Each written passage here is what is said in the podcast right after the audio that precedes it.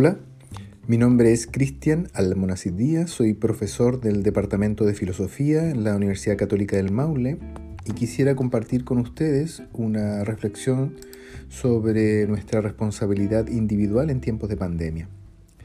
Eh, uno de los grandes problemas que ha develado la pandemia es la poca capacidad que tenemos como individuos de sumarnos con fuerza a la estrategia estatal de restringir nuestros movimientos para evitar la propagación del virus.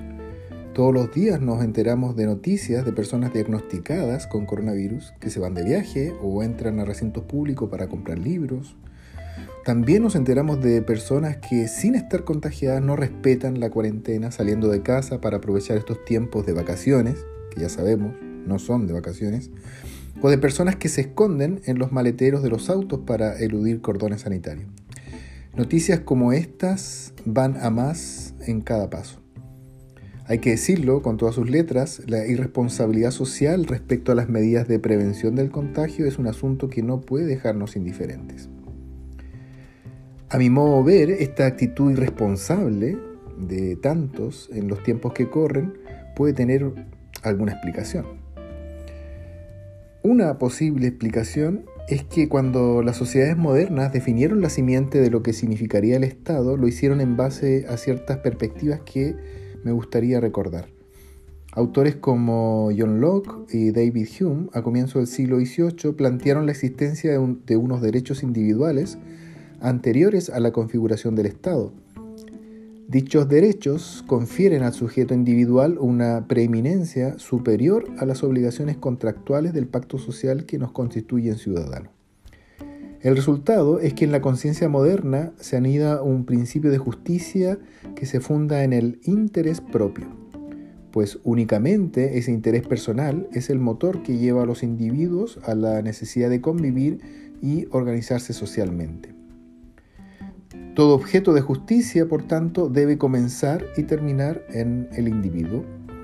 Tal vez les parece que exagero, pero las palabras exactas de David Hume son, cito, el origen de la justicia se encuentra en el egoísmo y la limitada generosidad de los hombres, junto con la escasa provisión con que la naturaleza ha subvenido a las necesidades de estos.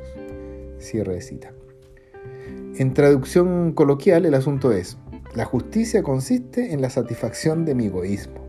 Esta satisfacción además me la merezco, porque la naturaleza no me regala nada, todo lo que tengo es producto de mi esfuerzo.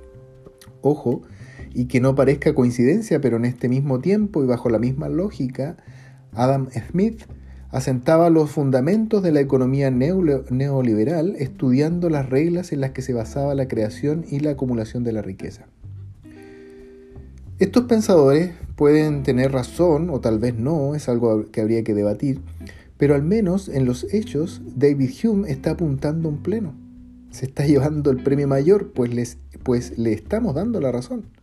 Parece que estamos privilegiando ante todo nuestro interés personal y nada más.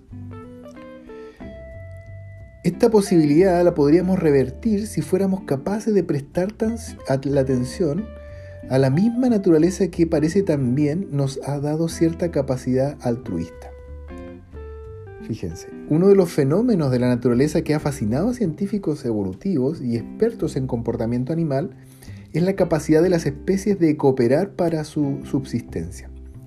En un libro que lleva por título Edad de la Empatía, el etólogo Franz de Waal eh, dio a conocer el resultado de sus investigaciones a lo largo de más de 10 años, observando el comportamiento de primates que manifiestan una fuerte capacidad para preocuparse de sus congéneres. La conclusión, un poco arriesgada, tal vez, a la que arriba de Val, es muy interesante. Los dos rasgos, el de la empatía y el altruismo humano, ya se encuentran presentes en nuestros ancestros evolutivos y por tanto, la cooperación es una herencia de nuestros parientes homínidos, es decir, según De Waal, ser corresponsable de los demás no es algo que debamos aprender, sino algo que somos por naturaleza.